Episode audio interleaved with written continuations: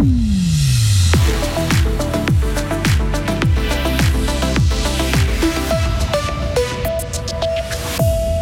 En ville de Fribourg, 14% des rues ont un nom féminin. Ce n'est pas assez selon des élus, mais le conseil communal ne fera rien pour l'instant.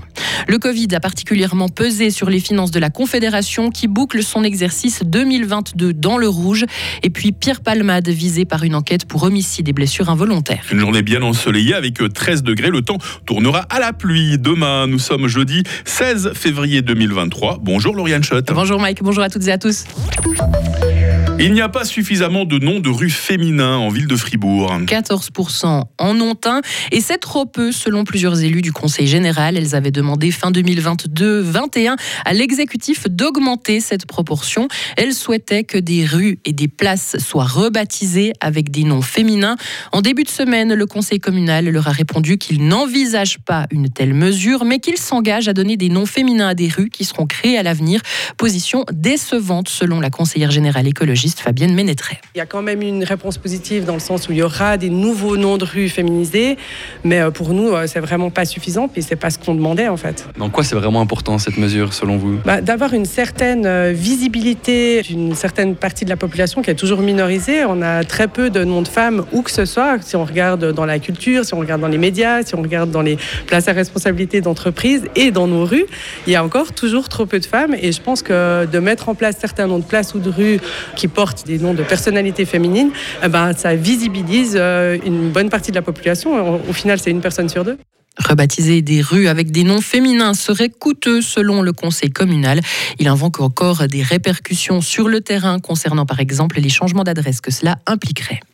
Des serviettes hygiéniques en accès libre en ville de Fribourg. Des distributeurs de protection menstruelle seront installés dès la fin du mois de mai dans les écoles primaires et les cycles d'orientation de la capitale cantonale, ainsi que dans les bâtiments administratifs. L'exécutif de la commune l'a annoncé au Conseil général. Il a répondu à un postulat déposé en début 2021. Un montant de 40 000 francs a été prévu au budget 2023. Les dépenses liées au Covid font bel et bien plonger la Suisse dans le rouge. 2022 se termine avec un déficit de 4 milliards de francs selon des chiffres publiés hier. C'est la troisième année de suite que les comptes sont dans le rouge. Il faut donc faire des économies selon le Conseil fédéral. Pour ramener le budget 2024 à l'équilibre, la ministre des Finances, Karine Keller-Souter, va devoir couper 2 milliards sur un total de 80 milliards. Maël Robert. Karine Keller-Souter a déjà fait valider par le Conseil fédéral quatre coupes pour l'an prochain. La contribution de 600 millions de francs au programme de recherche Horizon Europe sera supprimée. L'armée augmentera ses dépenses moins vite que prévu. Les voitures électriques devront aussi payer l'impôt sur les véhicules. Elles en étaient jusqu'ici exemptées. Enfin, l'administration fédérale devra couper 2% partout. L'assainissement du budget ne sera pas une promenade de santé. Un effort collectif sera nécessaire, a reconnu Karine Keller-Souter, tout en justifiant ces mesures d'austérité.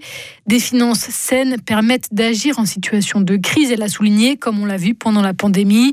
La ministre des Finances qui a aussi prévenu le Parlement qu'il n'y aura plus de marge de manœuvre pour de nouvelles dépenses dans son viseur en particulier le projet de faire participer la Confédération au coût des crèches, 800 millions de francs par an.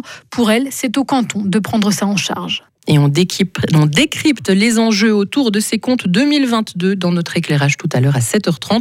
On entendra notamment la ministre des Finances, Karine Keller-Souter.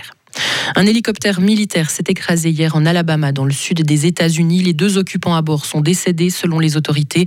Une enquête a été ouverte pour déterminer les, causes du crash. Deux adolescents de 15 ans ont été inculpés pour le meurtre d'une jeune Britannique transgenre de 16 ans. Ils comparaîtront devant la justice à une date ultérieure. Le corps de la jeune femme a été retrouvé samedi dans un parc près de Liverpool. Elle a été poignardée à mort. Les enquêteurs cherchent désormais à déterminer si elle a été tuée parce qu'elle était transgenre. Pierre Palmade a été placé en garde à vue hier après-midi suite au grave accident de la route qu'il a provoqué alors qu'il conduisait sous l'emprise de la cocaïne. Deux passagers sont soupçonnés d'avoir pris la fuite. Le parquet de Melun a ouvert une enquête pour homicide et blessures involontaires contre l'humoriste de 54 ans.